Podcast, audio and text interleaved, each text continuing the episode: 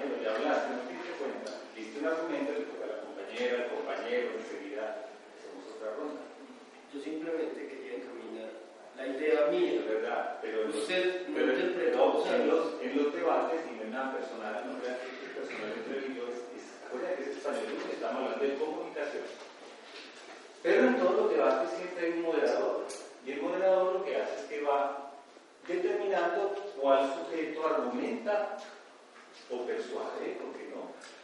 Y depende del contexto tiene una validez. Eso no tú, cualquiera de nosotros, ustedes o yo, podemos estar muy bien argumentados, pero hay una forma de asignar la palabra. No lo digo por acá, lo digo en todos lados, congresos, conferencias, seminarios, juzgados, juzgados entonces la compañera estaba, estaba dando otro argumento del tema de hoy. La compañera vuelve a generalizar, no solo yo, muchos, yo que nadie, excepto ella, ha dicho eso, al menos yo, eso es lo que he escuchado. Pero ojo que ahí es donde nos quiebran comillas, cuando los argumentos terminan siendo, ¿cómo le decimos cuando se vuelve afectivo o emocional? Bueno, persuadir personal. ¿Y cómo se llama cuando el argumento no es argumento, sino que termina siendo emocional? Persuasión. Persuasión. Es donde intentamos persuadir al otro desde dónde. Claro que hay que persuadir. La pregunta es, ¿en qué contexto se persuade? Se persuade emocionalmente a alguien. Eso se llama afecto. Entre dos. Pero es muy difícil que en psicología hagamos eso, al menos en lo que estamos preparados. Eh, el compañero va a decir algo que, por ejemplo, en la profesión decía que busca convencer o adherir a las personas a un punto de vista que tienen. Y, a mí me ido porque yo tampoco tuve tiempo de, de, terminar, yo tenía las ideas. Pero entonces sí está haciendo una buena argumentación, lo que te está diciendo. ¿Tú me entiendes? No. Por eso no estoy hablando claro. Eh, no. Que eh, yo leí en los 21 días que teníamos que la, argumentación lo que se logra es convencer, ¿cierto? Usted le dijo a ella que hiciera el ejercicio argumentar porque no tuvo, no tuvo tiempo, o bueno, no sé. Y ella dijo que, porque usted no tiene suficiente tiempo para, para el examen. Sí, perdona, sí escribe convencer. Sí. Sí. Con el de arbitrar. Ya. Y ella dijo que porque no tuvo tiempo, porque que ella sí había estudiado, pero no tuvo, no tuvo el suficiente tiempo para plasmar las ideas.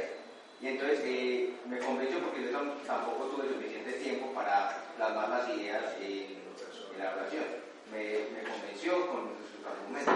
Perfecto. Además, porque, ok, insisto que no es personal, porque te convenía. Ah, te convenía. No, porque otras personas también pudieron, no pudieron haber, digamos, eh, eh, acabar el examen, también tenía las ideas y las convenció. Bueno, entonces les hago una sugerencia inicial en cualquier lado, cualquier contexto. Estoy hablando con futuros o que la deserción de la universidad, y esto lo supimos ayer en la profesión del rector, lo sabíamos, es del 48%. O sea que la mitad más uno se van a graduar, la mitad menos uno no se van a graduar. Y esto es un argumento tenaz. Acuérdense que uno de los puntos de posesión del rector fue justamente el hacer un examen de admisión que determine mejor que el estudiante que va a entrar si quiere estar donde va a estar.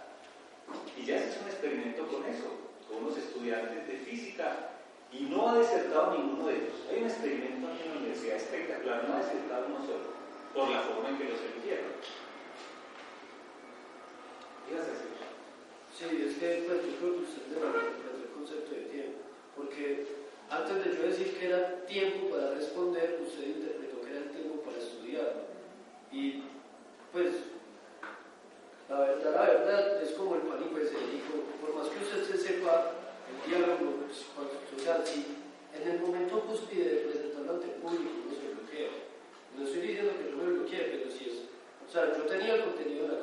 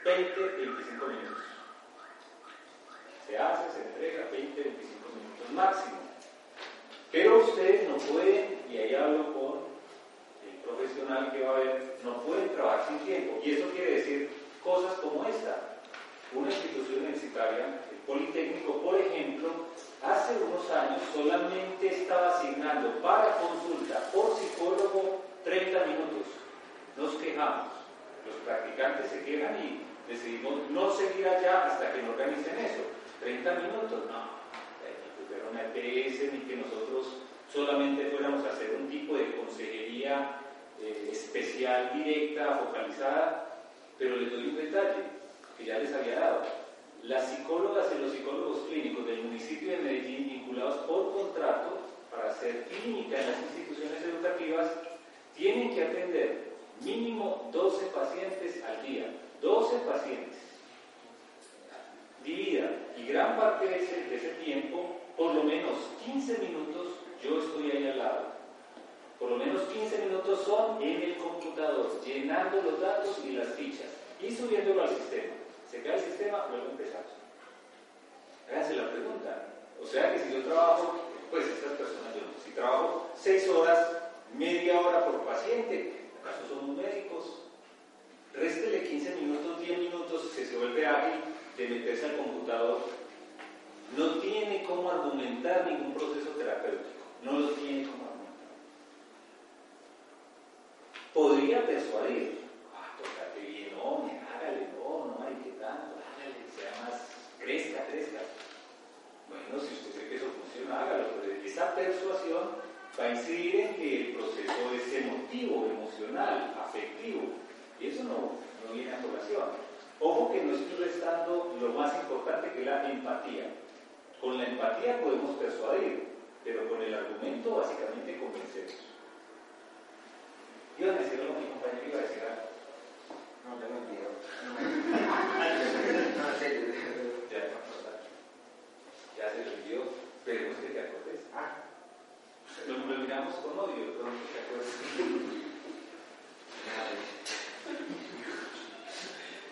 Ese es otro detalle que ustedes tampoco, a todos les sugiero hagan en público, y es, ser irónicos, al menos no desde la posición de, de- lo académico, en el sentido de, por ejemplo, se me olvidó, eh, no se le puede olvidar, más bien sea la palabra, eh, y eso sería un argumento. ¿Cuál argumento es ceder? La palabra.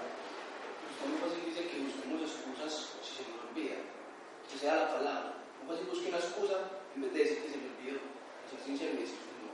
No ceder la palabra es ceder la palabra. Pero si se me olvidó, pues no decir que se me olvidó. Pues, la verdad. pues decir, No. mejor decir solo la Acuérdense, palabra. Ah, acuérdense, de las máximas de Gris, Herbert Gris. Las máximas de Gris, el hombre dice que hay una máxima que es de cantidad. No diga más de lo que el evento comunicativo amerita. No dé más información de la que usted debe dar. Y cuando usted da más información, nos está dando elementos para contraargumentarle. Entonces, hay expresiones que, por ejemplo, la, primera expresión que dije, no argumenten diciendo de alguna manera, no, eso ya nos da la, posibilidad de limitar y decir de qué manera, usted escribió para decir de qué manera, es muy ambiguo. Mire que ese es un argumento lógico que ahí sí nos, vuelve ansiosos. Se me olvidó. Es obvio que si no habla se me olvidó, pero no es tan obvio. Puede que yo diga, no sé la palabra, o no, que de otro. Es decir, no dar información personal. ¿Cómo podríamos dar más información personal? Que vaya en contra de nuestra argumentación. ¿Algún ejemplo?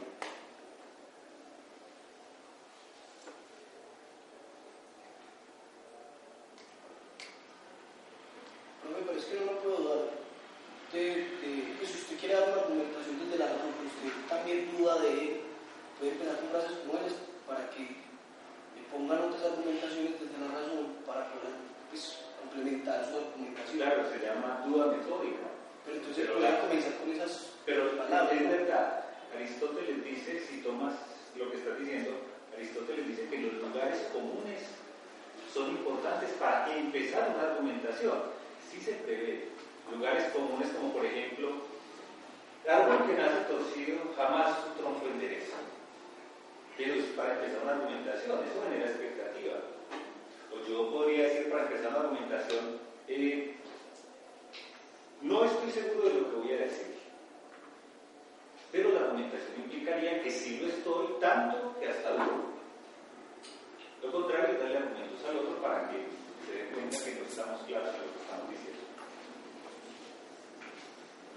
Argumentación. ¿Alguna otra pregunta sobre la argumentación o comentario? Conclusión. Los psicólogos lo que hacemos es, en principio, argumentar. Nosotros argumentamos. Lo voy a poner así en plural porque lamentablemente, como hay tanta universidad de garaje, la expresión no me gusta, pero es muy seria, eh, hay muchos estudiantes, mire, yo hasta hace cinco años trabajaba en la de Antioquia todo el tiempo, pues, eh, jefe de posgrado, fui jefe de departamento, cosas. Y en muchas universidades daba clases, clases de pregrado y posgrado. Y había clases, yo llegué a una conclusión. Hay instituciones educativas donde yo pongo mi fuerza laboral y con un cheque. Si no me pagan, no simplemente sí. Pero cuando el argumento es la emotividad, como ocurre con, yo diría, más del 70% de los psicólogos, la cosa es muy grave. Porque entonces resulta que los psicólogos, y espero que no de nuestra universidad, yo creo que no, estamos hablando mucha estupidez y la gente nos cree. Y al creernos, nos creen una vez, pero dos veces no. Por ejemplo, usted con su actitud, eh, lo voy a decir, pónganlo con pinzas. Mucha gente cree que el psicólogo humanista es un psicólogo medio tonto, que es muy, muy amable, muy, muy, abrazador, ¿cierto? Eso es bobo, obviamente no es eso. Los psicólogos humanistas son serios, son tesos, hay psicólogos humanistas perfectos en su trabajo como toda psicología. Pero el que casi no sabe psicología resulta que termina creyendo que es psicólogo humanista, porque todo lo entiende, todo lo comprende, llora por todo. El problema es que nosotros argumentamos y al argumentar lo que estamos es generando razones, racionalidad a la luz de las ideas, pero con una condición. La condición es que al otro le debe parecer lógico o sensato lo que le decimos. Por eso gasten el tiempo, compañeros, en explicarle al otro desde la lógica y la sensatez, no desde la emotividad, los argumentos que usted está dando. Gran parte de una devolución en psicología es eso, de lógica y sensatamente, mirando al otro a los ojos, escribiendo, haciendo esquemas, mapas conceptuales, le está argumentando cómo está usted evaluando y cuál es el diagnóstico si lo va a trabajar así. Sí. Pero al argumentar uno no puede persuadir también. Pues, ¿Cómo- sí, sí. O, o de otra forma, uno puede persuadir desde la razón, considerando un argumento, pero intentando ¿Qué es la persuasión? la persuasión. ¿Se acuerdan? Es un intento de convencimiento al otro para que actúe de cierta forma, normalmente en conveniencia. Pero eso, eso desde mi razón podría funcionar uno. ¿Cómo? Pues si yo creo que funciona para los dos el persuadirlo, es un buen razonamiento para hacerlo. Sí, claro. Y eso es lo que llamamos empatía, transferencia, adecuación, rapport, afectividad, emocionalidad, todo incluye. Claro. No hay nada peor que un psicólogo o psicóloga plano emocionalmente, que no tiene carácter. ¿Y qué es lo peor? Que todo lo que el otro hace está bien. Me estoy refiriendo hace un momento a esos psicólogos, al 70% que no son de la antioquia, pero no, yo sé que no. A ese 70% que argumenta estúpidamente a partir de la emocionalidad, pero sin fundamento. Que hay un problema con nosotros los psicólogos y es, a veces nos, nos gozan tanto y con razón.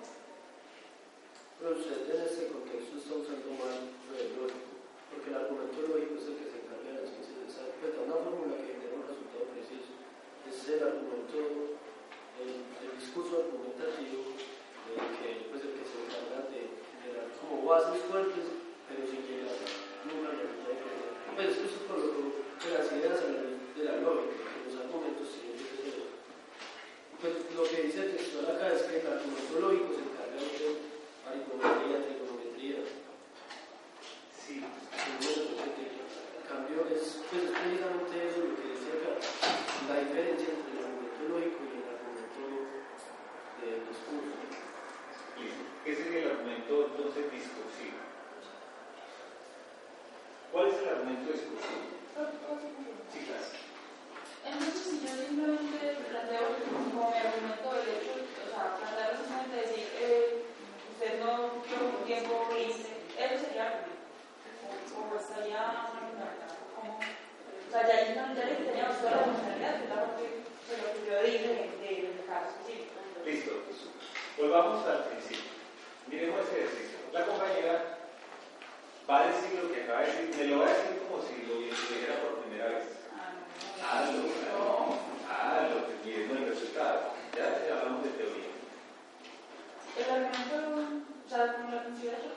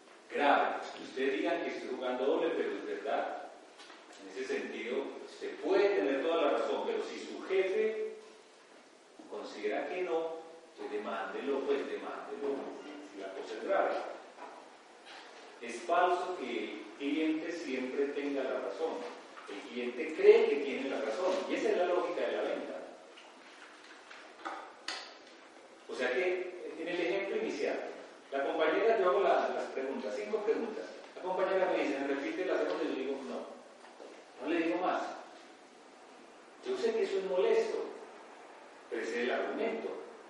Debía persuadirla de por qué no. Depende del contexto. Alguien dirá, sí, usted es muy seco. Eso es un carácter. Pero luego el compañero me dice, ¿me repite tal? Y digo, no, ¿qué fue lo que te dije? Le, le dije algo más. Pregúntale No, pregúntale a él. Y así. ¿Había que argumentar más? Listo, hacemos otro punto. No, simplemente la pregunta que usted hizo de qué sería entonces la argumentación discursiva. Sí, Es pues el una característica como principal es que uno debe exponer esas ideas y deben tener un peso, pero nunca se llega a una conclusión completamente objetiva. O sea, de hecho la característica puntual de la argumentación discursiva es que siempre queda pues con hueco, siempre se puede aportar o refutar, no llega a una conclusión hecha. pero yo les sugiero, y a raíz de eso que están diciendo, que, que perciban otra condición con el argumento porque somos, y espero que seamos colegas. ¿A qué me refiero? Usted tiene una palabra de poder, usted no tiene otra opción, usted no puede dudar en el sentido más allá de lo que decíamos, una duda metódica. Miren un ejemplo de lo que pasa ayer. Ah, ayer un compañero, un colega, me llama, no sabe quién, es organizacional y todo. Me llama y dice que una prima tiene un problema, que si por favor hago algo, que si yo doy el teléfono, la prima, la señora me llama, me dice que su hija ha intentado suicidarse en la tarde, que se está cortando, ese es un intento de suicidio, Mm, que además ella descubrió leyendo su celular, una mujer de 20 años, que ella se está eh, consumiendo sustancias psicoactivas, eso es lo que ella define, y que además está muy triste. Mujer tiene 40 años, la hija 20, y además, un detalle, acaba de tener un bebé, y ese bebé tiene 4 meses. La mamá de 40 años tiene un bebé de 4 meses, hermanita, hermanito de esta mujer. Mira lo que me dice esta mañana, 8 de abril. Eh, Freddy, la mamá. La mamá ya me dice, bueno, ¿en qué acordamos? Háblale a tu hija, tiene más de, más de 12 años, dile que me llame. Si ella no me llama hoy, por la noche hablamos tú yo.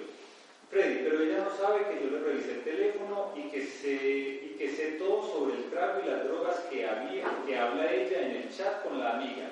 Es conveniente darle a saber a ella que yo me he enterado, que me enteré de todo, por otro, chat o WhatsApp.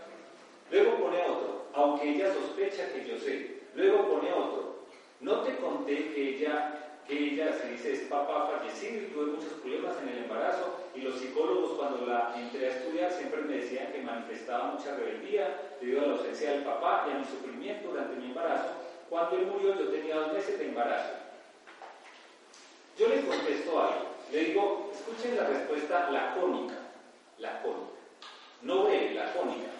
Ella debe saber que estás preocupada y que tiene, que tiene sospechas serias de consumo no tendría presentación, que se enterara que intrusivamente le revisas el celular, solo que tiene sospechas fuertes.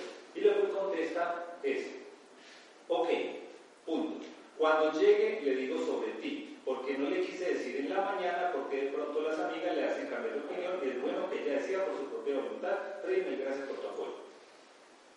Empezar a relativizar desde el rol de poder en los argumentos que tenemos de poder, no podemos, no podemos. Y esa es la diferencia de lo que estamos hablando. Una cosa es el español 1 y los argumentos lógicos, argumentos discursivos, y otra cosa es que cuando usted asume una posición, los tiene que asumir como si fueran argumentos lógicos, no discursivos. Porque simplemente, y esto es lo más eh, simple que escucharán, tenemos el poder, compañeros. Eso suena horrible, pero les voy a recomendar un texto de seis páginas, incluso lo tengo en el carro, les traigo una copia, se llama Discurso y Poder de Van Dijk, o se los envío por correo. Son seis páginas, se dice cómo manejar el poder desde, el discurso, desde su perspectiva discursiva. Discurso y Poder de Van Dijk. Es, ojo que ahí ya nos salimos un poco de la condición de español 1 que no nos interesa. Nos interesa el español 1, comillas, español con relación al hacer del psicólogo. Entonces, argumentaciones discursivas sí, pero como si fueran lógicas. Hablemos de lo que es, compañeros, la, la otra pregunta que era la demostración. Desde el lenguaje se puede demostrar, ya sabemos que hay demostraciones químicas, etc. Desde el lenguaje podemos demostrar. ¿Quién que no haya hablado para más oportunidades, quiere hablar. Desde el lenguaje mostrar. Bueno, la, la observación es facultativa, que la, es una manera de verificar eh, la información. ¿Quién define, quién define qué es demostrar? Y argumentemos si los psicólogos demostramos, o qué demostramos, o cómo cree el otro que sí demostramos. Yo le puedo demostrar a esta señora que tengo razón. Ojo, yo no sé si la tengo. Teóricamente sí. Pero yo no puedo meter mi mano a la candela porque ella, porque la mujer eh, va a hacer lo que yo diga. Pero le estoy hablando con certeza y ella tiene una claridad en que, bueno, voy a hacer eso, muchas gracias. Yo le estoy demostrando que sé lo que estoy haciendo.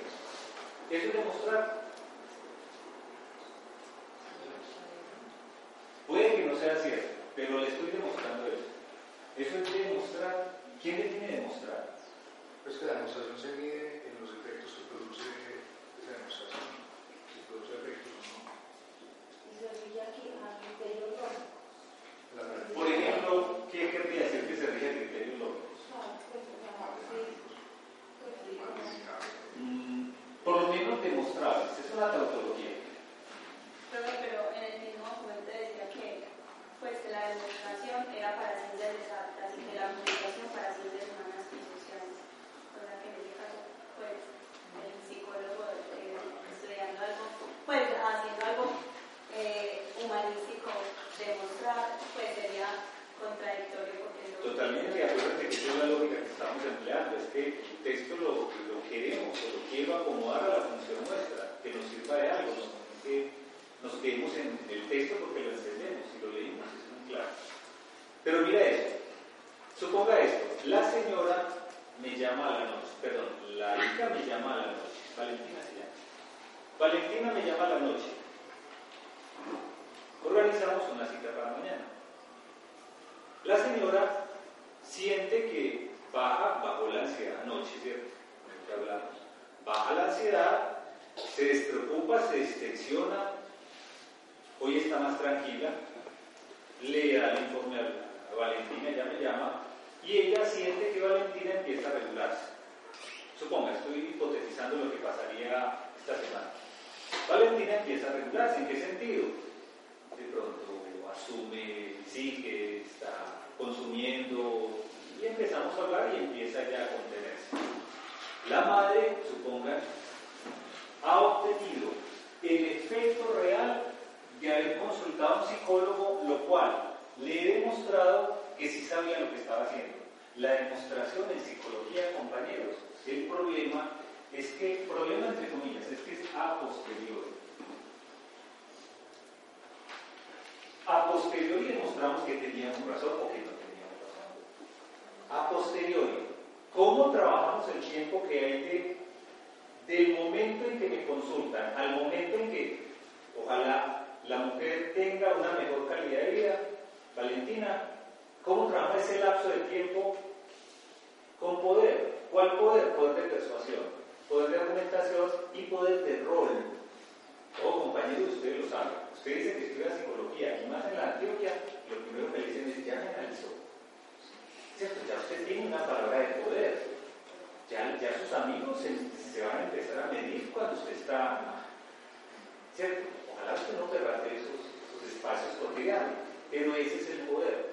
El poder nos precede y nos antecede en psicología. Ojalá sea así. ¿Saben cómo se llama eso en psicología, compañeros? Entonces le decimos, bueno, hay un prestigio. El prestigio me permite que el otro espere la demostración. Porque la demostración nuestra es la evidencia clara de que el sujeto incrementó su calidad de vida. No hay otra demostración. Si el sujeto no incrementa su calidad de vida, en el caso de lo clínico, no hicimos nada. En el caso organizacional, que incremente la productividad. Ahí, ese es el ojo que los indicadores valen. No es que sea feliz, que incremente la productividad. O sea que la debe ser La, la demostración. Yo también entiendo que la demostración. no, yo también, yo también ando lo de la Pero entonces podríamos pensar que la demostración eh, no solamente es cuantitativa, sino cualitativa. Ah, bueno, es que tenemos que acomodarlo a la ciencia social, porque si no nos quedaríamos llenos de términos que no nos sirven para nada. Eso es como el concepto de entropía. La entropía es la segunda ley de la termodinámica, pero cuando la aplicamos a la función psicológica, entendemos que todo sistema tiende al caos. Y eso nos da opción para mover ciertas variables y trabajar con la entropía. ¿Algo más, compañeros?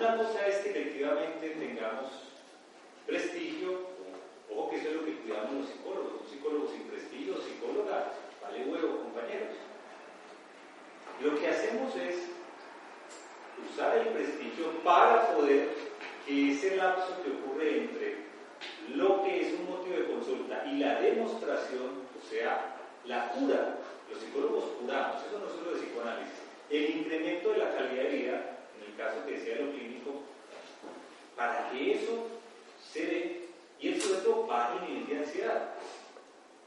¿No les ha pasado que ustedes, un ejemplo cotidiano, ustedes están arreglando algo en su casa y la mamá o alguien está diciendo, ay, eso sí va a funcionar, ay, yo no creo. Y, y es la duda, no duda metódica, sino una duda ansiosa, donde al final, yo supongo que lo que hacemos es, bueno, cuando termine le digo que terminé. Antes no acepto ningún tipo de, de intromisión. Pero que cuando la persona cree que usted tiene la razón, eso lo puede subestimar tanto como para creer que ya está demostrado. O que la demostración así no se vea, sea una demostración misma. Sí, sí. Hay personas que usan eso con efectos eminentemente emocionales. Y en el ejemplo que estoy poniendo es eso. El sujeto que emocionalmente se vincula tanto con el psicólogo o la psicóloga, que está bien, pero cuando llega a confrontar la vida real, no está bien. Eso es más o menos como la droga, como ir al estadio, excepto como ir, como, como todos los eventos que ustedes quieran hacer. Miren, usted va a ver un cantante o al estadio y esa hora o fuma se alcoholiza y esa hora de traba, esa hora de, o esa noche de huelga, usted la pasa bien, claro que sí. Por algo es adictivo. Pero cuando pasa, usted se da cuenta que no ha cambiado nada. Entonces necesita nuevamente el asunto. Hay psicólogos adictivos, compañeros, que pueden poner incluso al paciente cuatro sesiones a la, a la semana y van. ¿Quién se le ocurre? Pero van, porque son adictivos. ¿En qué sentido? Es que yo allá me siento bien. Fíjense, yo no sé si, ojalá empiecen a valorar los profesores que tienen. Los profesores que, tal vez yo, tal vez los que, los que tengan o tendrán, eh, son muy, muy, muy amables, no sé, poco amables, pero que ustedes aprenden. Estamos hablando con estudiantes de psicología. Es decir, no nos tenemos que querer, ojalá, pero sí que quede transmitido el, el mensaje claramente. ¿Cómo puede dar contra lo que el psicólogo tenga el vicio de cierto, ¿De qué trabajo? pues desde cierto paciente? Pues porque por no decirle a alguien que venga cuatro veces, el problema es el del psicólogo, no del paciente, ¿no? Hay métodos, hay métodos. Lo que pasa es que yo me acuerdo de un compañero, hasta hace unos años, era la broma, llevaban con una paciente como seis años, seis años de psicología, por Dios, un año ya es mucho, seis años. Entonces, cuando nos reuníamos, digo, ya cambiaste de casa.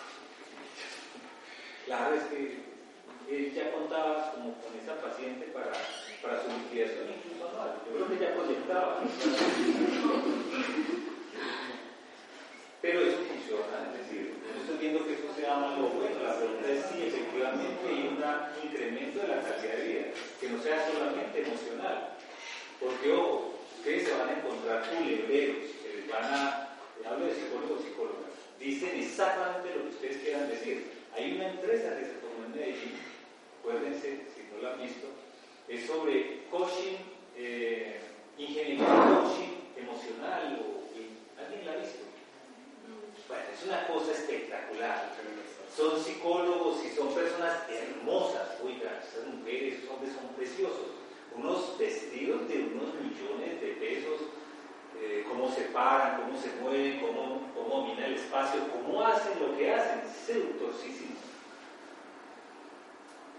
No digo que no funcione, la pregunta es, ¿qué hay detrás?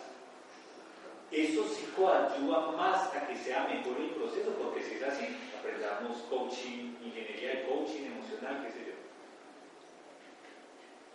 Pero de lo contrario, no, no, no es necesaria tanta parafernalia. Mire, eso es como, por si les interesa, la famosa programación neurolingüística. Es una estupidez, compañeros. Yo soy lingüista y trabajé mucho eso y gané plata con eso. Pero eso no funciona más de un mes, compañeros. Y sepan eso y díganselo a sus clientes si lo van a trabajar algún día. Porque más de un mes eso ya no existe. Ya hay otra necesidad. Y léanse el origen de la programación neurolingüística, se van a dar cuenta de lo ridículo que es. Pero es que es un método y como método tiene una función y funciona. Pero no es la panacea, funciona un mes. Después, cámbielo.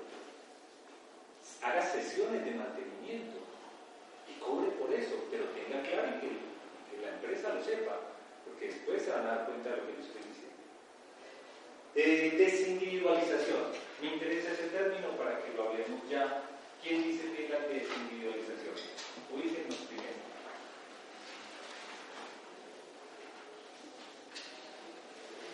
En el texto. ¿Qué es la desindividualización? Es la forma cual se va a obtener a un individuo para que piense como grupo. Eso. ¿Y dónde está la desindividualización? Está en las eh, mentes religiosas de los grupos terroristas. Un ejemplo de desindividualización acá. ¿Cómo podríamos desindividualizar al sujeto aquí?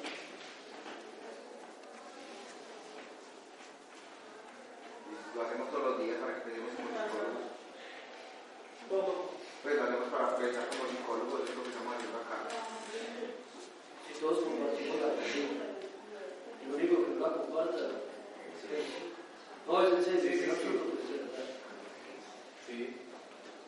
Eh, cuando se les pide que piensen como psicólogos, no que piensen desde lo personal, se les está pidiendo que se desindividualicen. ¿Sí o no? Miren la página, la página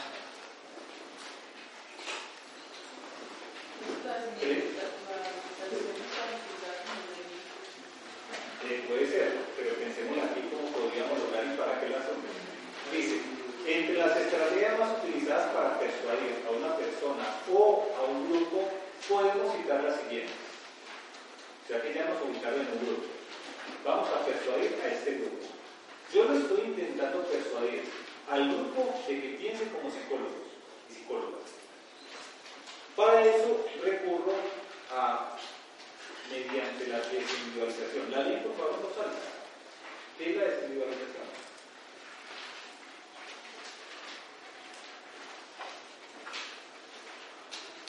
Vemos dos videos de cómo hacen las fuerzas militares norteamericanas para lograr mejores efectos. Pero por ahora le damos este antes. ¿Qué es desindividualización? Ya no lo. Consiste en adoctrinar al individuo para que piense como un grupo. La estrategia es muy utilizada en las sectas religiosas, en los grupos terroristas y en algunos sistemas de operación, de opresión. Sus integrantes pueden llegar al extremo de justificar cualquier delito que realice el grupo por cada que sea. Para ellos, siempre habrá una justificación, incluso cuando el grupo realiza acciones que perjudican a toda una comuni- comunidad o a alguien en particular, voladura de oleoductos, actos terroristas, suicidios colectivos, etc. Bueno, la estrategia es que ustedes piensen como grupo de psicólogos. O hay cosas que ustedes deberán compartir, así y eso implica que tienen que desindividualizar, aunque no estén de acuerdo, y esa es la gran diferencia. Por ejemplo, alguien dice, yo no estoy de acuerdo en que el poder maneje la. ¿no? Yo, tam- yo tampoco estoy de acuerdo. Y nada, cuando usted está en un grupo psicológico tiene que asumir esa posición. De lo contrario, usted no está haciendo la función para la cual fue contratado. Sea que en este caso se está apelando a una desindividu- desindividualización para que piense como un grupo de psicólogos. O sea, usted es psicólogo. No piense como individuo, sino como psicólogo. Esa es la gran diferencia. Es que no me gusta, no nos interesa si le gusta o no. Es el protocolo el que se sigue. Que no me gusta que al obrero se le oprima, que no se le paguen las horas extras. Compañeros, entonces vuelva al senador y haga una coalición para que trabaje eso que nos organizó. También, ¿cierto? Hágalo. Pero mientras no, usted tiene que someterse a las condiciones estructurales, estructurales de los grupos de psicólogos. ¿Como cuál? Como usted hace procesos donde tiene que levantar actas, donde está argumentando el por qué un sujeto lo van a echar de la fábrica. No me gusta, ese es su problema de vida. Si no le gusta a alguien que sí lo va a hacer. Y no es antiético, forma parte de una labor profesional. O sea, que no nos digan que los psicólogos, nuestra función es hacer un mundo mejor. No, es que la producción se incremente y en ciertos aspectos que las personas tengan mejor calidad de vida. Eso es una, es una profesión, ¿no? Ojo que aquí hay una, dificultad inherente a la universidad pública y es que nos están planteando una conciencia social, pero es que los de África no tienen conciencia social y los de la UPB también. ¿Qué tipo de conciencia? Ya se los había dicho. La Universidad de África, que es de tercera generación, produce los psicólogos que la sociedad necesita. Y eso quiere decir, en este caso, la industria eso quiere decir que están muy bien formados y ya está que salen. Y acuérdense que son formados por profesores de la Universidad de Antioquia que no son tontos, son muy inteligentes y son analíticos además, y saben mucho psicoanálisis. Es una competencia dura y seria. Dura y seria, compañeros. Saben dos idiomas por lo menos. ¿Cuántos sabemos nosotros? No me digan que, que estoy jugando con eso. Es que la competencia va a ser dura tendríamos por qué quedarnos relegados a los trabajos más simples, a no ser que queramos Pero yo conozco, y lo hice en nombre propio, porque lo hice en nombre propio cuando formaba parte de ese consejo directivo en la Universidad Luis Amigo, siempre me quejé en los consejos de facultad de por qué, teniendo énfasis en psicología social, esos estudiantes eran de tan bajo perfil, son de un perfil bajísimo, les da miedo, les da miedo Ahora, miedo comillas. No se sienten fuertes frente un psicólogo de la Universidad de Antioquia, no tienen cómo argumentar, ya está cambiando el asunto. Pero tenían miedo. ¿Qué hacemos con ellos? Nada. Comernos los vivos. Pero con los de antes nos va a quedar una duda. Pero sí podemos. ¿Listo? ¿Algo más sobre la desindividualización? Conclusión de eso, desindividualícese. No lo tome personal. Nunca es personal, excepto que las puñaladas se los Nada es personal, nada es personal, compañeros. Si, lo toman personal, ya entraron quedando, no puede ser personal. Listo, es solo desde el orden. Si sienten que es personal, quéjense. Quéjense, compañeros que hay estructuras en las organizaciones, y eso funciona así. Y lo último, compañeros, es, para que hagamos los videos, tres aspectos de la argumentación discursiva. Bueno, ¿cuáles son los aspectos de la argumentación discursiva que nos dicen aquí? Primero, ¿cuál? Tema.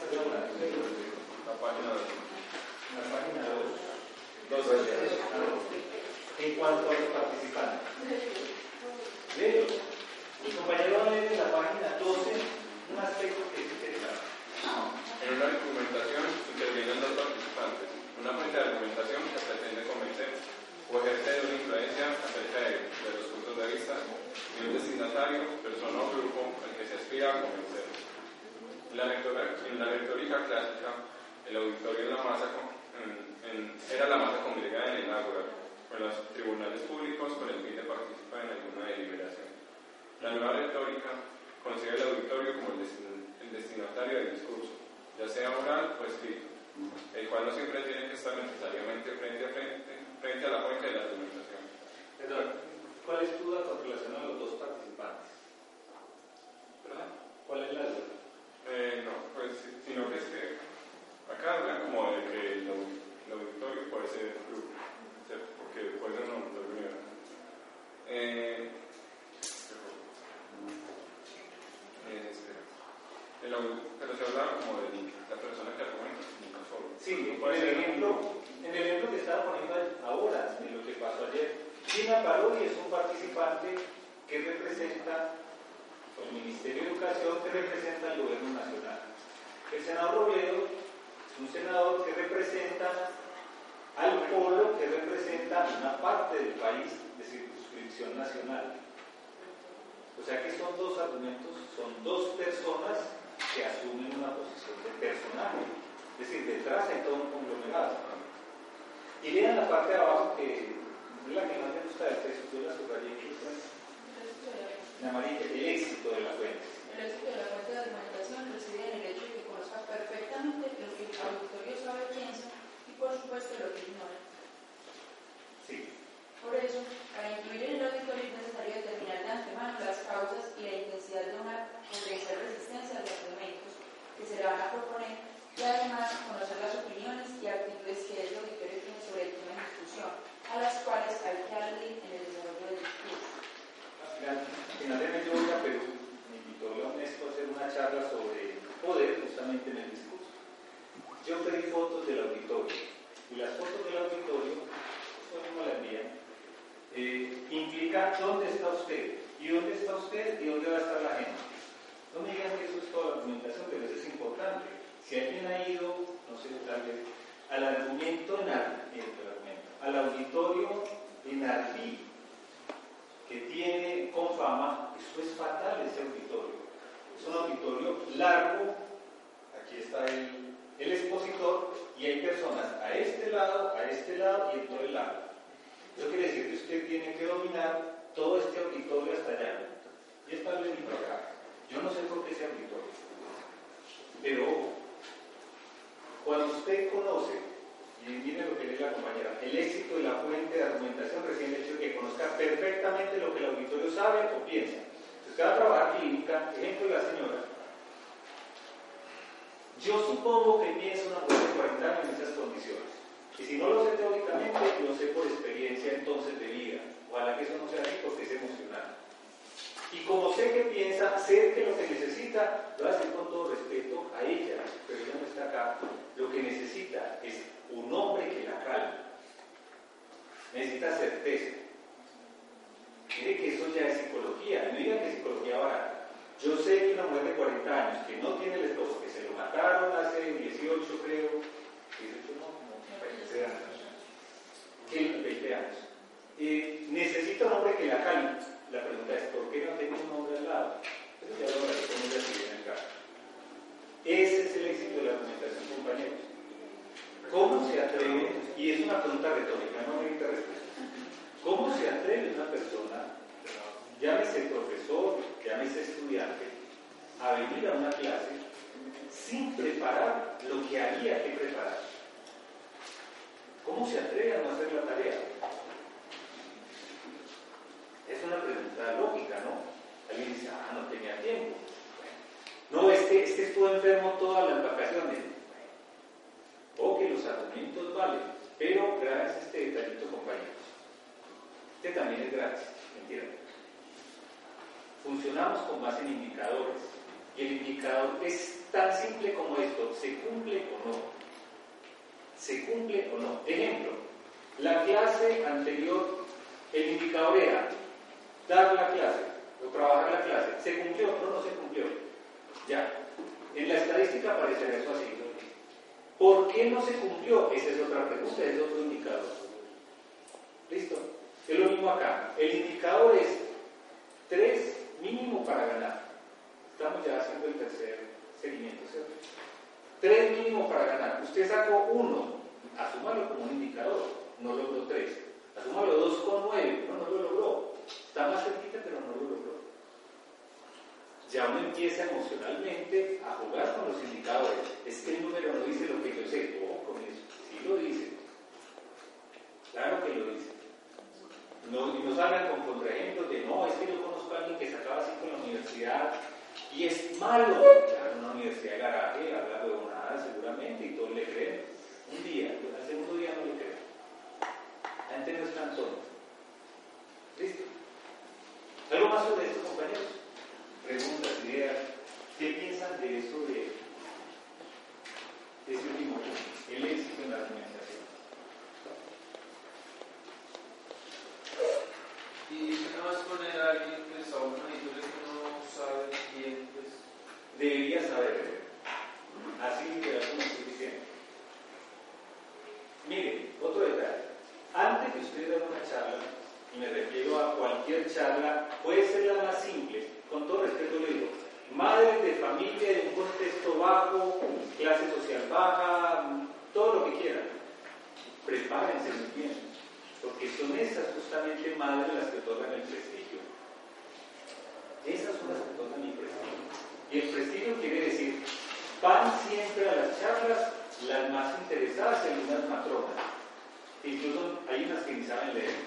Pero ellas son las que autorizan por lo que usted hace, por lo que preparó y cómo las trata, que otras vayan, que usted tenga prestigio en ese contexto. Me contaba una amiga psicóloga que hace formaciones, no digan capacitación, se llama formación, esto lo dice Mauro. Hace formaciones en empresas. Hace unos años hizo en Fotón, esta fábrica de camiones cuando empezaba en, el medio. Me cuenta la anécdota que le contaban los vendedores expertos.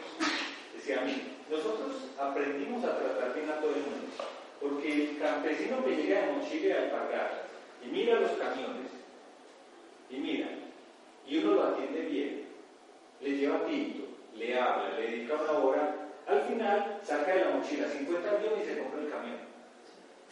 Tan simple como eso. Parece cuento, pero así funciona la compañía. Uno no sabe quién está en el auditorio. Si usted va a una conferencia en un auditorio, supongo que es porque hay a comentar, ¿cierto? Pero si necesita saber cómo es el auditorio, es porque quiere tal vez persuadir. No. Claro, claro. Las- Pero entonces, las ese hecho de ir con argumentos y al final lo que va a hacer es persuadir. No, no, no, no. Se, se mezclan las dos. Les juro que yo cuando hago una charla voy de corbata. Saco. Las sombreras son muy importantes. Las sombreras hacen que el hombre se vea más grande, con los hombros derechos, compañeros. Como el texto dice, no estaríamos hablando de, de discursos químicamente puros. Eso dice el texto. ¿A qué te refieres con esa metáfora? Pues que los discursos químicamente puros es decir, es argumentación, lo que se hace cuando se mezclan ya no son. No son químicamente puros, no puede ser. Además, porque hay otros detalles, compañeros, que ustedes aprenderán a hacer. Para terminar, ustedes aprenden a hacer que se llama economía y ecolalia. Y depende del auditorio, es muy importante. Hágale la economía bien hecha a un gerente. Eso voy a explicar. Por ejemplo, el compañero está sentado. Yo estoy hablando. Yo puedo efectivamente en algún momento sentarme, observen amigo, sentarme y hacer esto.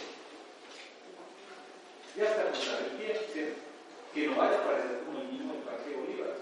Pero mire, el solo hecho de ponerme hace un momento, que es la, forma que tiene, la que tenga cualquiera, un momento, esa es una imagen que genera una señal que el sujeto reconoce como propia, eso genera más empatía.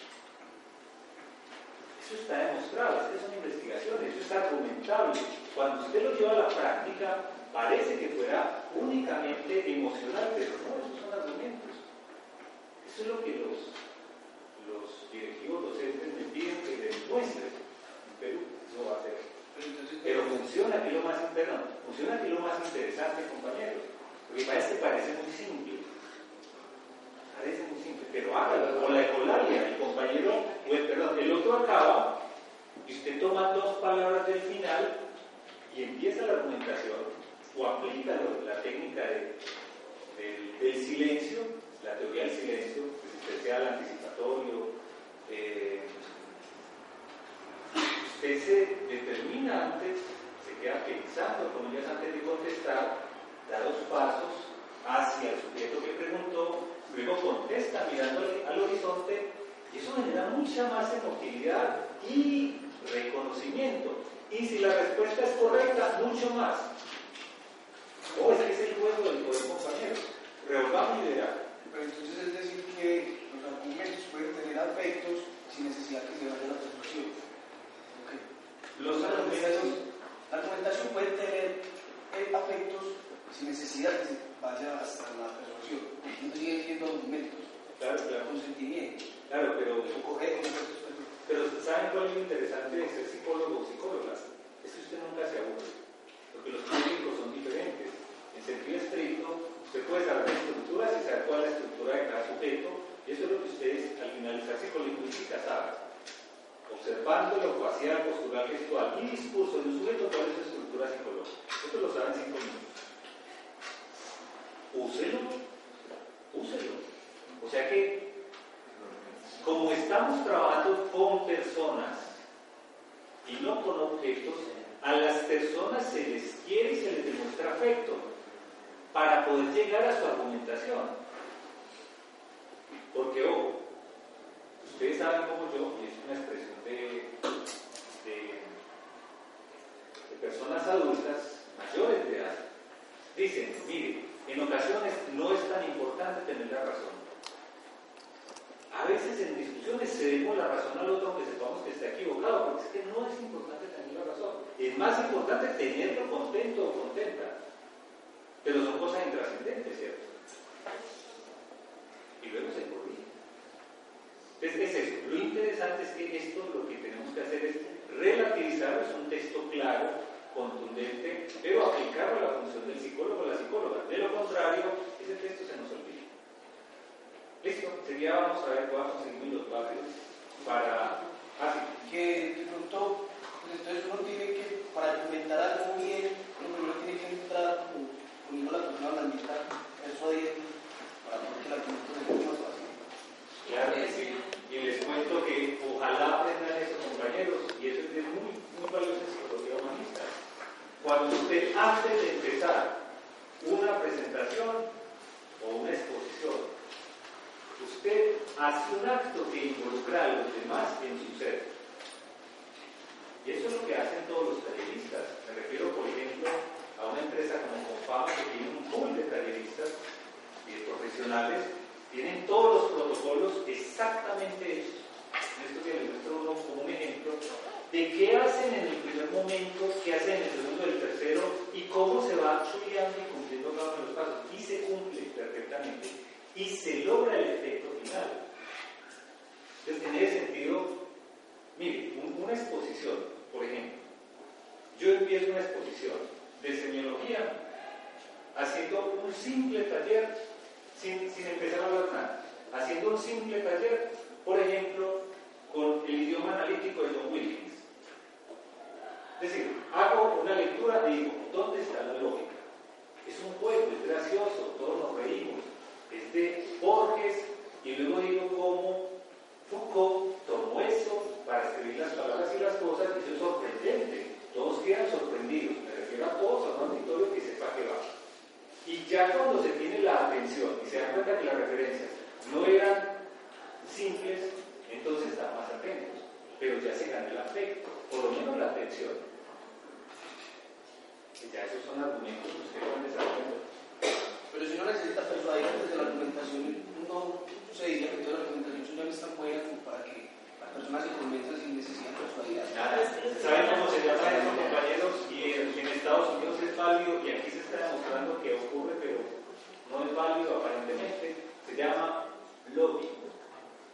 El lobby es cuando usted, antes de conversa con las personas, usted no les está comprando, pero hay lobby que es engañoso, ¿cierto? El lobby donde usted le envían un regalo gigantesco, por ejemplo, 500 millones, para que usted haga una ponencia en favor de él.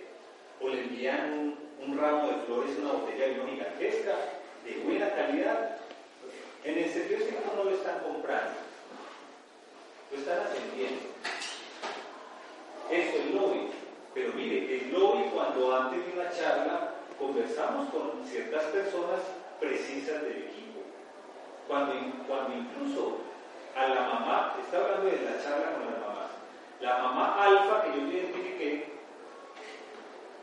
me siento con ella un momento a conversar y le pregunto por sus hijos, porque sé que tiene hijos. ¿Eso es válido? Claro que sí, claro que sí.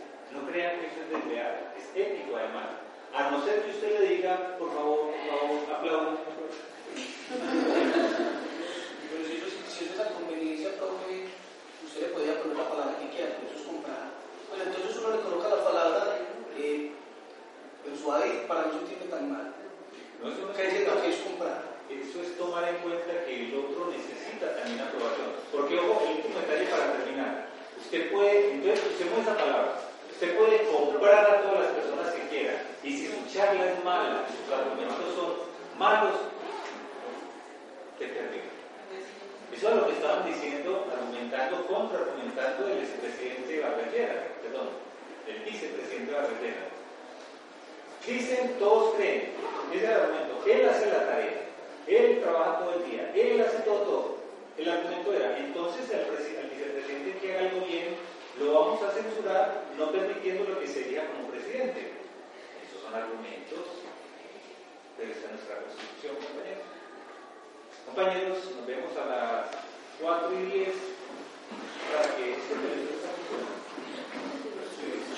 Y los padres, alguien nos había comentado.